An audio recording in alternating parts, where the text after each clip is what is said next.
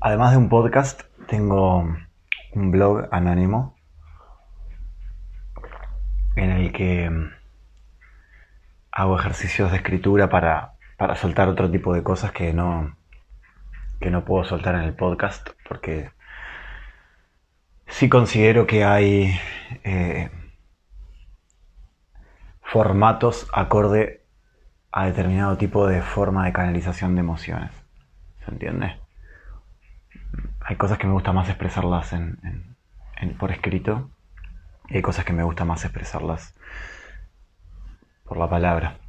En este caso, yo todas las mañanas hago mi ejercicio de, páginas matutinas y hoy estaba escribiendo sobre algo y no le daba ahí con la tecla de cómo escribirlo y dije, mm, ¿no será que esto tiene algo que ver con, con un, énfasis oral, con una forma de, de expresión que tiene que ver con lo oral? Y bueno, la verdad es que es algo que me enoja bastante. Que lo descubrí no hace tanto tiempo, Ah, estoy acá tomando un té verde. A ver si me baja la indignación. Lo descubrí hace no, lo descubrí hace no tanto tiempo. Y mm, me parece importantísimo en esto de tender puentes hacia la gente. No solo míos, sino de todo el mundo. Que es em, esto de la positividad tóxica de ser extremadamente positivos al punto en el que eh, nos distanciamos mucho de lo real, ¿no? Nos perdemos un poco de, de los sentimientos para hablar de ideales. Estoy pensando particularmente en, en una frase, no la, no la sé perfectamente, pero la esencia la puedo evocar. Es una frase que se dice por ahí mucho, que es, em, a ver, a ver, ¿cómo es? Trabaja de, no, dedícate a lo que te gusta y no tendrás que trabajar un solo día, unas cosas así, el resto de tu vida, una cosa así, ¿no? Que lo que dice de fondo es algo así como cuando, cuando vos encontrás aquello a lo que te querés dedicar, ya no tenés más trabajo, ¿no? Como que todo lo haces con disfrute. Y eso es una, chorrada, es una, una vil estupidez. Eh, me enoja un poco, debo admitir. Me enoja por, por, dos cosas puntualmente, pero probablemente me enoje por un montón de cosas, como por el reduccionismo que es y etcétera. Me enoja, en primer lugar, porque hace sentir estamos toda la vida buscando en qué somos buenos, ¿no? A qué nos queremos dedicar. Esto de, buscar un propósito o, una pasión o, algo que nos guste. Ya ni siquiera buscamos algo tan definitivo como un propósito. Pero con que no nos disguste, con que, con que no apestemos en ello y, generemos un buen vínculo humano, una, una remuneración acorde o más o menos, ya ahí nos quedamos tranquilos. Pero cuando escuchamos este tipo de frases, eh, un poco lo que esconde esta frase de fondo es, si en algún momento lo sentís pesado o te cuesta, no es tu verdadera pasión. ¿No? Eh, hay algo de fondo con eso. Y no hay nada más eh, peligroso que asociar el trabajo de vida de uno con la liviandad. A mí, personalmente, y desde hace un tiempo esta parte, siento que estoy en mi camino. Con esto del podcast, con las cosas que hago en Instagram, con este, este blog que hice. Con los talleres que doy, con los cursos que doy, con con las prácticas que realizo con gente, con las terapias que hago. Siento que estoy en mi camino. Pero mm, ni cerca siento que todo es liviandad, luz y, alegría. Eh, a ver, yo soy una persona muy conforme con, con cómo las cosas se están dando en este momento. Pero eso no quiere decir ni por asomo que no tenga momentos de estrés, que cada vez son menos, ok, pero no quiere decir ni por asomo que a veces no esté conforme con alguna de las cosas como suceden. No quiere decir ni por asomo que todo sea vino y rosas. Y eso que yo considero que estoy cerca de mí como nunca lo estuve antes. Totalmente conectado con, con mi deseo, con mi función, con mi misión, mi visión, mis valores. Y sin embargo, ni por asomo experimento eso de vivir en vacaciones. Me parece esencial tener vacaciones. Me parece esencial como es esencial inspirar para luego expirar. No podemos vivir en un modo constante. Eso esconde un poco esa idea de, no envejecer o, o de estar feliz, feliz, feliz, feliz, feliz, feliz siempre. No. Tiene que haber de todo en la vida. Eso es lo que te mueve. Si vos encontrás a los 30 años tu, tu pasión, suponete, y esa pasión hace que estés 15 años en el mismo lugar, pero en el mismo lugar, ¿no? No digo que, que tengas que irte de, de esa pasión, simplemente digo que esa pasión se tiene que modificar, se tiene que adaptar, tiene que crecer en medida que vos vas creciendo y para hacerte crecer. Entonces, es necesario irse moviendo los lugares, es necesario tener vacaciones, es necesario poner la tierra en barbecho, poner las barbas en remojo, cada tanto, cuando lo sientas, cuando lo quieras. No podés estar 24/7 haciendo lo tuyo, entre comillas. Y con esto también digo, porque capaz que alguien me dice, bueno, pero si estás acá en Montevideo, que es donde yo estoy, y de repente te vas a Tulum a hacer lo tuyo, eso ya son vacaciones producidas por tu propio trabajo o tu pasión y estás generando dinero. Y no, a eso voy. Hay veces que está bueno no estar generando dinero. Hay veces que está bueno estarlo gastando. Hay veces que está bueno simplemente estar. Necesitamos no estar ocupados en algo a veces para que el cerebro trabaje, para que el corazón trabaje, para que el cuerpo descanse. Entonces esas frases de trabaja de lo que amas, vive de lo que amas y no tendrás que trabajar un solo día. Es una estupidez, es una estupidez ilusoria de alguien que le encantaría tener, o sea, que engancha a gente que le encantaría tener un poquito más de tiempo libre. Pero no es lo mismo creer que tu historia de vida va a estar completamente enganchado hacia la productividad o hacia la exteriorización de tu pasión y que nunca vas a tener que descansar de eso. Tenés que descansar de todo, de todo tenés que descansar, tenés que descansar hasta del descanso. Conozco un montón de personas estresadas porque no tienen ningún tipo de preocupación. Entonces, esa es la primera cosa que me indigna. De frases de ese tipo, ¿no? Súper positivas. De ese estilo. Y la segunda cosa que, más que, indignarme o molestarme me preocupa es que yo trabajo un poco para para ser libre. ¿no? De fondo lo que hay en todo esto es mi libertad.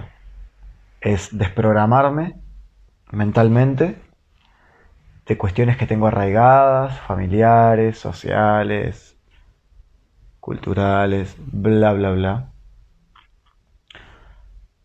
Y eso por características mías tiene que ver con exteriorizar lo que siento, exteriorizar lo que soy, compartir con los demás y con las demás los procesos que voy haciendo. Lo encuentren atinado o no, eso me, me importa menos incluso. Entonces,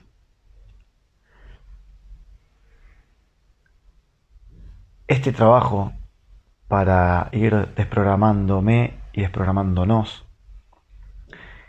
lo que hace frase como lo que hacen frases como estas es polarizar la situación. Porque las personas que están abrumadas por cuestiones como su trabajo y eso, les termina rechinando esto y con razón. Porque no hay nada peor que sentirte un pelotudo o un oprimido por tu trabajo.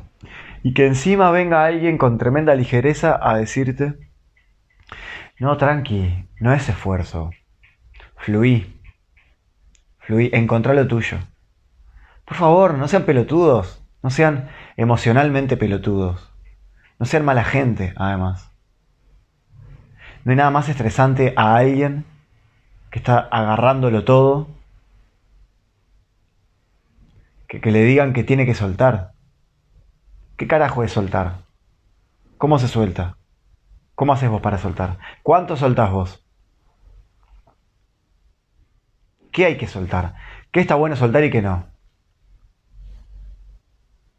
¿Y hasta dónde? Porque si soltás todo no tenés nada también.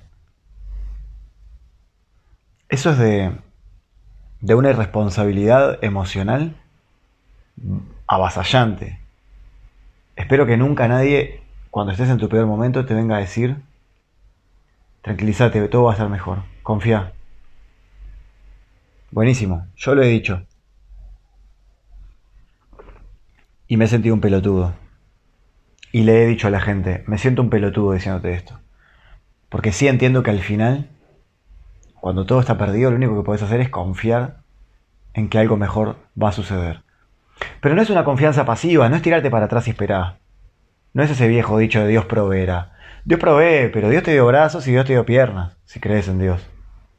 Vos tenés que hacer tu parte, siempre. Y mientras más hundido en la mierda estás, que eso es una cuestión kármica, más tenés que hacer para salir de ahí. A veces tu situación te metió ahí porque hiciste demasiado. Y entonces ahí tenés que parar. Pero son los menos esos casos. La verdad es que la mayoría de la gente tenemos que hacer cosas. O, o, hacia adentro o hacia afuera. Pero tenemos que hacer cosas. Tenemos que sentir cosas y tenemos que procesar cosas. Y hacernos cargos de cosas hacernos cargos de ser padres, hacernos cargos de ser hijos, hacernos cargos de nuestro ser espiritual, hacernos cargos de nuestro ser terrenal, hacernos cargos de un trabajo, sostener nuestro estilo de vida, a veces hacernos cargo de que nuestro estilo de vida no está bueno y empezar a soltar algunas cosas, como consumo exacerbado de cosas, de comida, de drogas, de sexo. Hay que hacer cosas, hay que procesar y liberar equipajes. Cuando liberamos esos equipajes, empezamos a conectarnos un poco más con nuestra propia esencia, que es la esencia del todo. Pero venimos tan llenos de mierda al principio y después nos vamos llenando a nosotros de tanta mierda que nos desconectamos de nosotros mismos. Entonces, leemos frases como esas. ¿Cómo era la frase? Trabaja de lo que te gusta y no tendrás que... No, ¿cómo es? A ver, para. Es... Vive de lo que te gusta y no tendrás que trabajar ni un solo día. Por favor, gente, por favor, por favor, no, no compartan eso en redes sociales tampoco. El daño que le hace a la gente eso. Lo lejos que estamos cuando compartimos ese tipo de cosas lo lejos que estamos de sentir, de empatizar con nosotros y con todo. ¿Cuál es la joda de vivir en eternas vacaciones? ¿Cuál es la joda de estar todo el tiempo disponible? ¿Cuál es la joda de tener un montón de guita? Solo por tener guita. Dinero solo por dinero. ¿Cuál es? ¿Qué, es lo que estás paliando. Con esa necesidad de poder acceder a todo, todo el tiempo. ¿A qué le estás escapando? Todos tenemos que dedicarnos a algo. Todos tenemos que revisar algún aspecto nuestro que en algún momento dejamos de lado o, nunca le dimos pelota. O que nos duele un montón y nos trauma. Obviamente la vida no, no debería de ser un calvario. Eso estoy de acuerdo totalmente con esas frases positivas. La vida está para disfrutarla. Pero hay que merecerse disfrutarla primero. Y esa es la parte complicada, eso es, eso es lo jugoso. Que no quiere decir que hay que resolver todas las cosas y ahí disfrutamos. Todo lo contrario, hay que aprender a disfrutar en el ojo de la tormenta, o en la tormenta mismo, porque creo que el ojo es la parte como tranquila. Hay que disfrutar, o disfrutar, disfrutar es otra palabra que, que está sobrevalorada. Hay que estar en paz, que también está sobrevalorada, pero hay que pendular, oscilar hacia el equilibrio, ¿no? en equilibrio, en todas las situaciones que la vida nos presenta.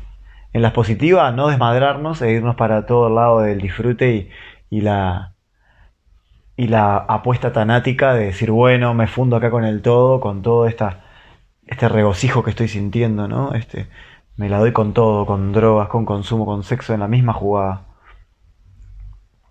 Y tampoco hay que estar constantemente careciendo, ¿no? Frugal, cristiano en el sentido más ortodoxo de, del despojo total y decir no, no merezco esto porque hay gente en África que no tiene agua para tomar. Obvio que hay gente en África que no tiene agua para tomar. Obvio que hay gente en Uruguay que no tiene agua para tomar. Y obvio que estás vos que estás lidiando con una situación de un tío con cáncer enfermo terminal que está en tu casa cada experiencia de vida no es contrastable con la peor experiencia de vida que existe en el mundo.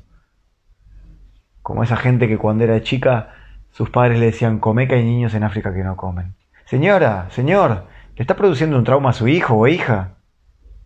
No es así que, que come la papilla. Le está enseñando que es, es pecado comer, que es egoísta comer, porque hay otros que no tienen. Revisemos nuestras frases, revisemos lo que decimos. Yo intento ser lo más taoísta posible entendiendo que tengo un cuerpo y un ego. Afecto mi entorno. Pero trato de afectarlo lo, menos posible y de la forma más positiva posible. Trato de no usar máximas. Trato de agarrar las máximas, descomponerlas a las mínimas presiones y hacerlas pelotas y cuando pasan mi propio tamiz, ahí busco cuál es la belleza o, o, la sabiduría detrás de esa frase. Pero tiene que haber un tamiz en cada cosa que compartimos. No podemos andar por ahí diciendo cosas que nos parecen lindas, solo porque estamos cansados y queremos vivir de vacaciones. En ese momento en particular, estoy seguro que estás tres meses de vacaciones y te pones a trabajar en el lobby del hotel. Pedís por favor que te dejen llevar las maletas. Porque no podés, no podés más. Porque la mente ociosa es un peligro, es perniciosa. Entonces hagámonos cargo de las palabras que nos dedicamos y que dedicamos hacia afuera. Es un peligro. Bueno. Ah, ahora sí era esencial hacer esto en forma de podcast. Qué bueno darse cuenta de que no toda forma de comunicar es análoga. Hay cosas que se gritan, hay cosas que se lloran, hay cosas que se dicen riendo, hay cosas que se escriben, hay cosas que se recitan hacia adentro, hay cosas que se comparten en la mirada de los ojos de las personas. No todavía, no todavía es igual. Y lo voy descubriendo. Bueno, familia. Feliz día.